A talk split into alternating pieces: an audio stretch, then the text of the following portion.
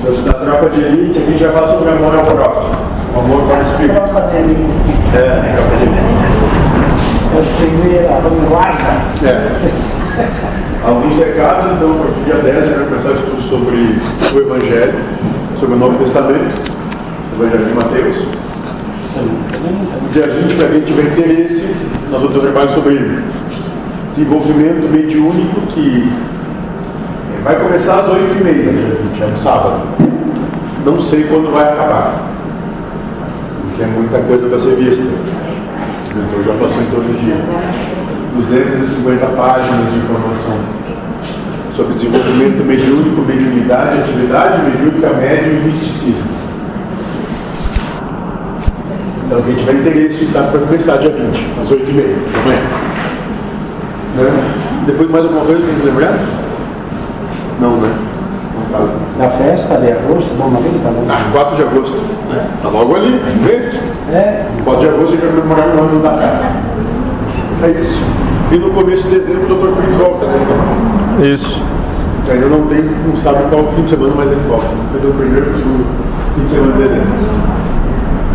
Certo? Então vamos começar, lembrando que qualquer dúvida, qualquer questão, qualquer vontade de manifestação, a palavra é livre feita para isso, para a gente trocar informação, inclusive, trocar ideias. inclusive eu já melhorei bem das, né? Fala mais alto como? Inclusive já melhorei bastante das, né? É, viu? Foi só parar de beber, fumar e fazer sacanagem que a coisa melhorou. Não, sacanagem não fazia fazia tempo. né? Então, viu como, como, como Jesus opera milagres, né? Então vamos lá. Amor ao próximo, amor pelo Espírito. Evangelho do Espiritismo, capítulo 11, parágrafo 4. Amar o próximo como a si mesmo. Fazer aos outros o que gostaríamos que fizessem por nós é a expressão mais completa da caridade pois resume todos os deveres em relação ao próximo. Não havia mais seguro sobre isso do que ter como regra fazer aos outros o que desejamos para nós. Com que direito exigiremos dos nossos semelhantes bom procedimento, indulgência, benevolência, dedicação, se não lhes damos isso? A prática desses ensinamentos morais orienta e conduz à destruição do egoísmo.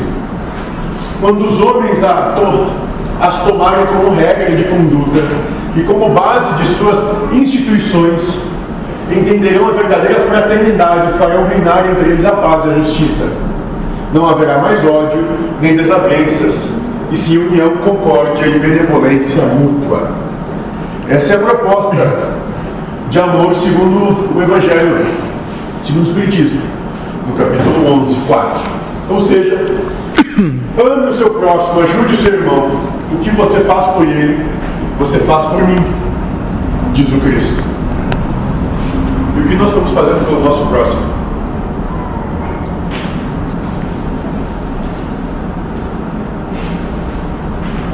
Essa é a pergunta que foi a consciência de cada um. Se nos defrontássemos com Cristo, poderíamos fazer a Ele aquilo que nós fazemos ao nosso próximo, ao nosso vizinho, ao nosso marido, a nossa esposa, namorada, cunhado, vizinho, sogra, sogro. Será que a gente é dessa coragem? Que amar o próximo? Amar o próximo é, acima de tudo, colocar-se à disposição de Deus para servir de instrumento aos cargos do próximo. Esse é o maior amor que um pode expressar pelo outro. E se colocar a serviço de Deus é não questionar, não julgar o outro. Porque talvez, revestido na pele dele, fizesse exatamente as mesmas coisas, ou quem sabe ainda pior. Se colocar a serviço de Deus, dentro do que o outro precisa e merece, seu cargo. Isso é amar o próximo, sem julgar, sem contestar, sem criar concurso de entendimento sobre como o outro deveria ser. E por que isso? Pois existe apenas uma realidade, a realidade espiritual. A realidade espiritual, ou a vida carnal, nada mais é que uma sucessão de karmas onde existem provas que têm de ser vencidas. Ou seja, o que a gente vem fazer aqui é vivenciar infinitas situações, tantas quantas forem necessárias, para que a gente possa amar a Deus sobre todas as coisas o próximo como mesmo. Cada um dos pensamentos que nos é dado serve só para isso. A gente amar a Deus sobre todas as coisas o próximo como a si mesmo. Presta atenção. Diante das situações da vida sempre acontece uma proposta de egoísmo dentro da nossa mente, nossa mente. Ela sempre propõe um individualismo, um ganhar, um ser reconhecido, um ter razão, um alcançar o prazer. E dentro disso, nós podemos ter um estado de consciência que diga, mas eu não preciso espizinhar o outro para me realizar. Eu não preciso usar a cabeça do outro como degrau para que eu seja qualquer coisa.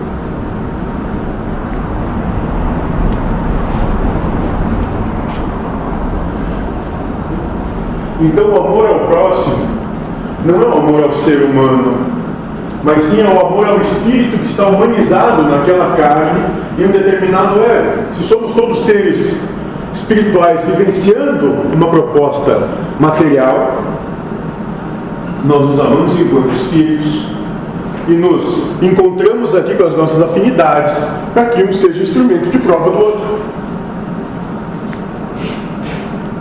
Então, sim, a vida tem um suceder contínuo de situações que nos causam contrariedade, conflito. E nesse suceder contínuo, nós temos uma contínua oportunidade de manifestar amor. Optar em amar. Optar em não julgar o teu irmão. Optar em não ver o outro como errado. Mas compreender que aquele amor que ele é capaz de manifestar naquele momento que não é errado, é o que ele pode. Porque nós, via de regra, sempre estamos solicitando que cães construam prédios. E o interessante desse provar amor a Deus e a, e a outro como a mim mesmo ali que tu falou, é claro que tu falou no vídeo lá, porque a gente não conseguia coexistir com os diferentes, daí está sendo trabalhado para poder voltar a ser livre, coexistir com os diferentes e aceitar de bom grado a vontade do todo, né? Porque a gente já não conseguia viver com os diferentes e não aceitava o que Deus definia, que era o bem do todo, né, o egoísmo. A proposta é mais ou menos o seguinte nesse caso: compreender que no universo, o universo é uma é uma infinita, é um infinito conjunto de possibilidades diferentes. Ou seja, no universo nós temos infinitos seres com as suas mais ambíguas diferenças. Né? E a proposta desse universo é que todos consigam viver conciliados, em paz, harmonia e felicidade. Agora, se a gente não consegue viver isso com o nosso cônjuge que a gente escolhe, para ser pai ou mãe dos nossos filhos, como é que a gente vai conseguir coexistir num universo com infinitas diferenças? Então, como nós nos segregamos desse, desse infinito, né, Deus providenciou um sistema onde a gente possa ser inserido e possa ficar se trabalhando continuamente até que não tenha mais problema com o seu próximo, com aquele que é diferente de você. Seja por qual motivo for. E os desígnios de Deus também, talvez, né? Talvez. A vontade de Deus. É. Então, como eu posso amar ao próximo? Auxiliando o espírito a ter seus karmas e ser instrumento de suas provas, dando uma oportunidade de exercer o amor incondicional e com isso chegar à sua elevação espiritual. Não é julgando o outro, é ser um instrumento do outro, porque ele precisa e merece. Então, às vezes, nós vamos ser instrumento do outro batendo no carro. Ou nós vamos ser instrumento do outro acolhendo o outro, como ele é. Das mais diferentes oportunidades possíveis, ou seja, com tudo que acontece, o suceder da nossa vida a cada dia. Com quantas pessoas diferentes nós interagimos no nosso dia e que nós temos a oportunidade de ser instrumento dele, de amor, e ele, e o próximo, instrumento nosso, da oportunidade de amar. Pessoas todos os dias a gente tem essa oportunidade de manifestar amor, de não reconhecer erro, não apontar e nem acusar o outro? Todos os dias. A começar pela pessoa que, via de regra, dorme do nosso lado da cama. Ou que compartilha o mesmo teto, ou a mesma quadra onde se mora, o mesmo trabalho, mesmo bairro, mesma cidade, mesmo estado, então mesmo planeta. Então, auxiliando o Espírito a ter seus karmas e sendo instrumento de provas, dando uma oportunidade de exercer um amor incondicional e com isso chegar à sua elevação espiritual. O maior exemplo disso é o Cristo. Carregou a sua cruz. E quando não aguentou mais, alguém ainda foi lá e ajudou ele a carregar essa cruz. Mesmo sendo motivo de escárnio, escândalo para aqueles que rodeavam. Quantas pessoas nós ajudamos a carregar sua cruz hoje? Só hoje. Quantas oportunidades nós tivemos de estender o ombro para que o outro carregue sua cruz também? Sendo instrumento de Deus na manifestação do amor e nós nos recusamos a isso. Só hoje.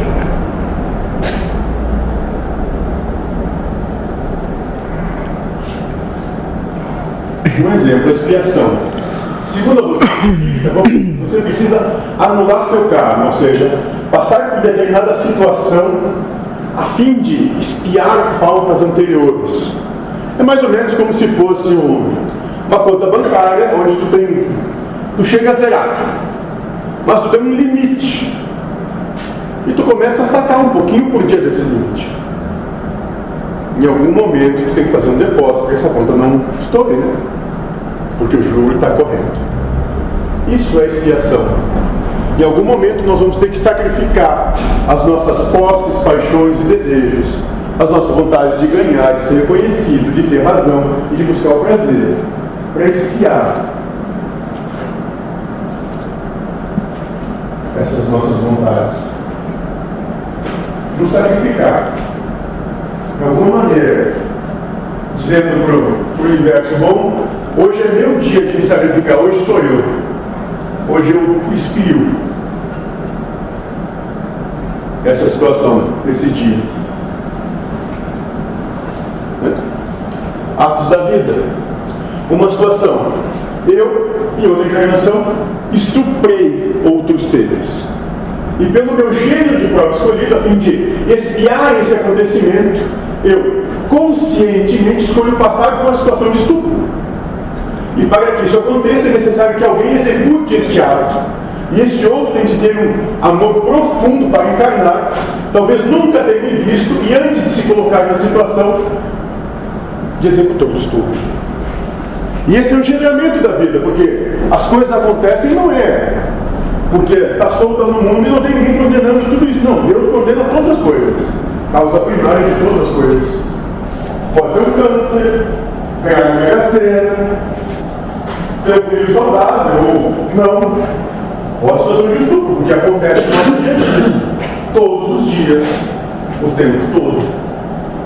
Então, nós, nós entendemos que Existe um engendramento da vida. E segundo a doutrina espírita, nós temos que trabalhar essa expiação das coisas, esse sacrifício próprio da vontade. A gente tem que passar pela situação. Seja ela qual for. E parar de tratar as coisas como se fossem absurdas de serem tocadas, como se não acontecesse. E trazer elas à baila da realidade, para que se possa realmente vivenciar a sucessão de fatos da vida que possa bem trabalhar o que acontece.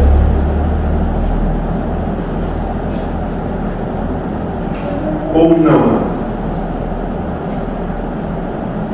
Ou quem sabe escondendo, não falando, vai fazer que as coisas sejam melhores.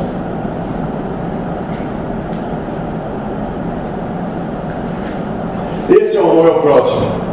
É um amor que transcende os conceitos humanos, mas que entra e se realiza no mundo e na plenitude espiritual. O amor ao próximo transcende os objetivos materiais. É um amor além do que é material, além dos anseios humanos. Porque, pasmem, todos um dia vão morrer, desencarnar. E Cristo disse não é para julgar ninguém, quem quer que seja.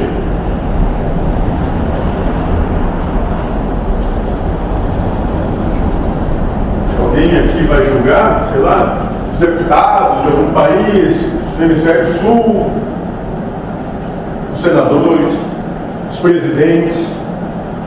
Cuidado, segundo Paulo, cada povo tem os governantes que merece.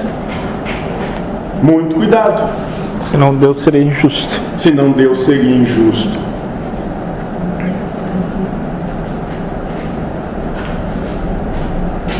O amor ao próximo não pode se apegar em fazer o bem.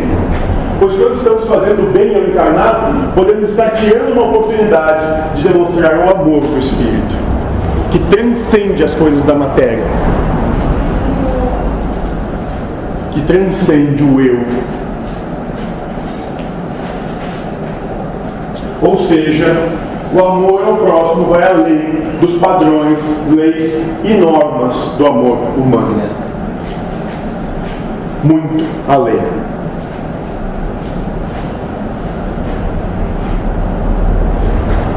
Dos anseios humanos.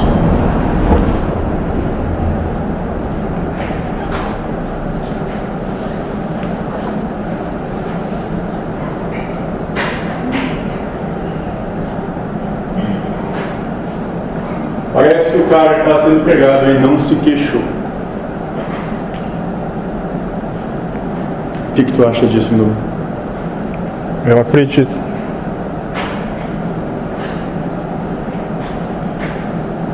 Quando Cristo diz, ninguém vem ao Pai senão por mim, ele está dizendo justamente isso. Ninguém chega ao reino do céu senão pelo meu exemplo. Carregar a sua cruz, seja ela qual for, com tudo o que tiver nela, amando.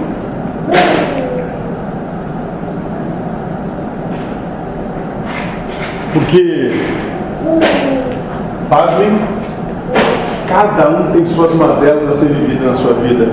E para cada um ela é o pior que podia ser. Não?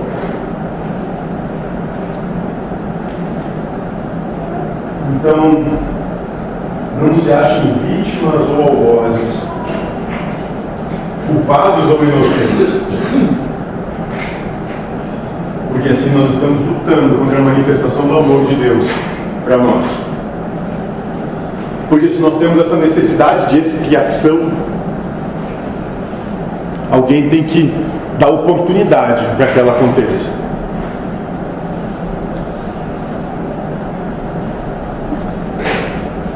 Assim sendo, fazer a caridade não é dar um prato de comida. Não. Isso serve só para consolar o próprio ego, para tirar a culpa do ego por ter mais que o outro. Mas sim fazer o que o espírito necessita. Isso é caridade. Dar ao outro o que ele precisa e merece para se desenvolver enquanto ser. É necessário compreender que passar pela situação karmática para expiação não garante o fim do karma. O que permite o fim do karma é a forma como você passa pela situação karmática. Ou seja, então além de tudo isso, além desse engendramento todo de vida, faz com que a gente passe por situações que a gente não goste e que seja até horrendo. Que a gente tenha briga, discussão, conflito, né, falta, dificuldade, necessidade, até do básico, dependendo da situação, sem saúde, complicado, sendo exonerado pela vida e pelo mundo, ainda a gente tem que passar isso né, de uma forma que nós amemos a situação. Ou seja, apenas quando você ama, o Espírito se habilitará um fim na situação karmática. Quando tu compreende que esse engenhamento todo se dá para te desenvolver amor, é só amor, tu te livra da situação. Ou seja, tu não tem mais a necessidade de passar por aquilo que a prova cessa. Tu respondeu corretamente a questão. Amor. O que acontece? Não se contrariou e nem brigou com a vida.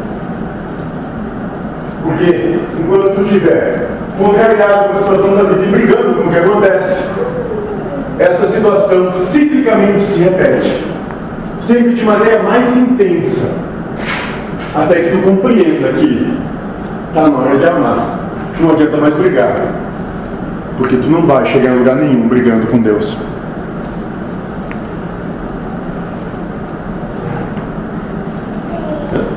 Meu Pai, perdoai-os, eles não sabem o que fazem. Lucas 23, 34. É isso. Então, se tiver em qualquer situação na vida, para começar a dar qualquer tipo de desconforto, perdoe. E perdoar é isso.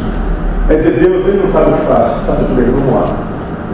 Vocês lembram quando é que Cristo disse essa frase? A situação que ele se encontrava, talvez. Você lembra? E a gente reclama também agora, filho não é.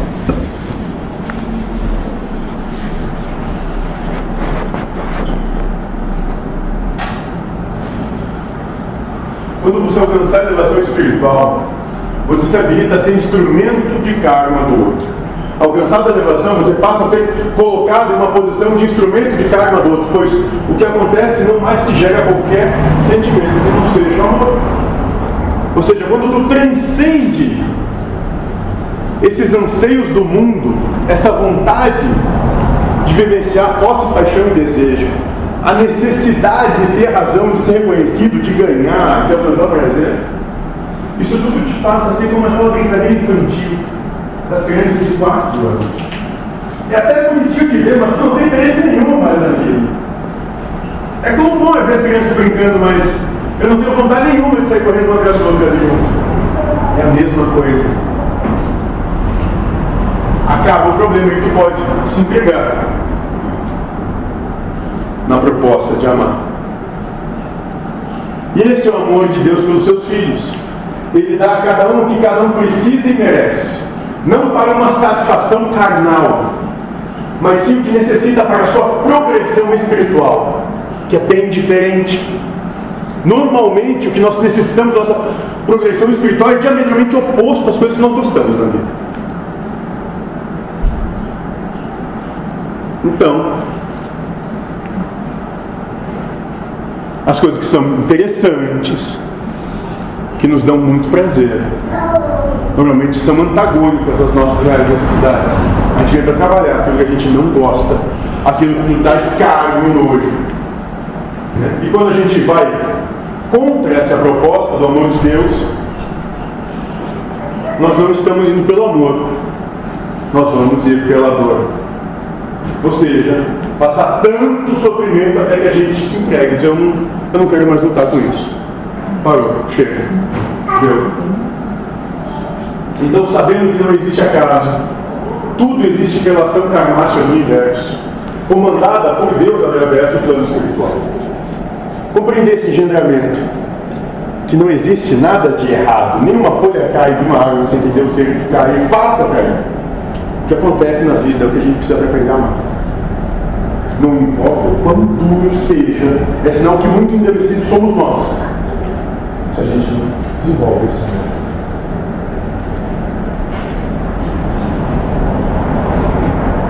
É preciso compreender que toda vez que nos colocam em situações que nos contrariam, estamos exercendo um amor profundo pelo Espírito que manifesta o ser humano. Porque quando tudo está muito fácil, tudo muito bom, tudo muito gostoso, tudo agradável, é fácil sair se abraçando. Mas quando alguém toca naquela ferida, quando alguém te incomoda, quando alguém te provoca, quando alguém vai contra tudo que tu acredita e diz, aí sim é que separa as crianças dos adultos para ver quem ama e quem quer ser contentado só.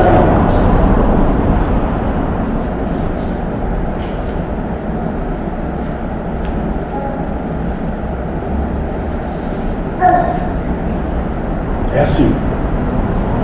Essa é a proposta dele para cada um de nós. Acabar desse jeito. Ele deu exemplo. Se tu espera que tudo seja bonitinho, agradável e gostoso, não é o exemplo que ele deu.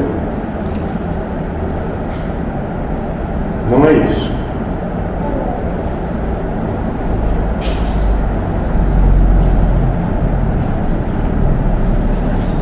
Espiritualmente é muito mais destrutivo que a ação, a energia que se coloca quando apresentamos, apresentamos um falso amor ao próximo. Ou seja, quando temos pena dos outros, pois essa pena nada mais é que puro egoísmo, puro individualismo, medo que a situação que o outro está passando aconteça conosco. Só isso. Então não tenho pena de ninguém, amém. É bem diferente ter pena e amar. A proposta do Cristo é uma proposta de amor, não de pena.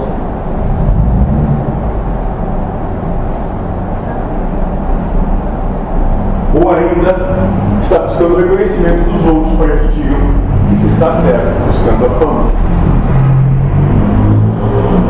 Então não fiquem falando, ah, que pena desse, que pena daquele. Ele só está querendo estar certo perante o mundo, pisando na cabeça do outro. Já tem assunto ser reconhecido. Dessa maneira, a gente alterar nossas verdades desconstruir o que foi estabelecido como certo. Quando acontecer algo que gera uma situação difícil ao outro, devemos louvar a Deus pela oportunidade de amar o que o outro tem. E é só isso. E apenas o outro, estou dizendo que Deus está fazendo algo errado aqui. É. Está escorregando na maionese. É, se passou. Então a vida vai ser cheia de percalços, sim, vai ser cheia de dificuldades, problemas, situações absurdas até. Um e com o outro. E louvado seja Deus senão a gente vai amar. Ele vai perder mais essa oportunidade de se desenvolver enquanto ser. Ou seja, o progresso karmático da regeneração está acontecendo. Esse ponto que a gente está hoje, mundo de regeneração, onde a água está começando a bater. Não adianta mais dizer que quer mudar e tal, não. Tem que começar a realizar a si mesmo. E se achamos que isso é ruim, estamos achando que a ação de Deus é ruim. Estamos achando que o amor de Deus é ruim. Ou existe alguma coisa que não seja Deus manifestando.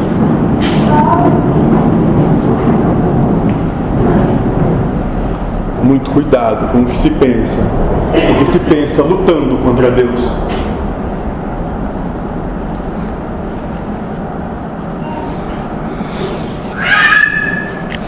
Quando você sente pena, você está dando as costas a Deus.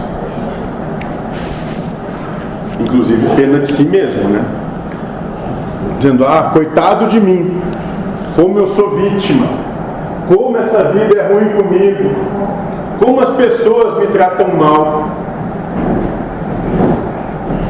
Está dando as costas para Deus nesse momento.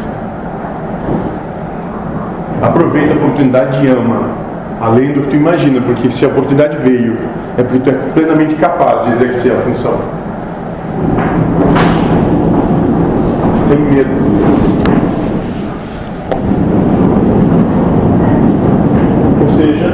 está perdendo uma oportunidade de exercer o amor ao próximo no seu sentido espiritual. Louvado aquele que, ser, que serve como instrumento da ação do amor de Deus. Louvado aquele que serve como instrumento da ação do amor de Deus. Quantas pessoas hoje servindo instrumentos para nós? Da ação do amor de Deus e a gente achou ruim que a gente viu em conflito. Sei lá, ligou o telefone e começou a dizer que é isso, que é aquilo, que é aquele outro. Ou pensou. Só hoje. Quanta oportunidade de amar que a gente jogou fora. É isso. Porque no final a gente não vai sair vivo disso mesmo. Então pretende que nós no inferno. Se a proposta é de amor. Alguma pergunta?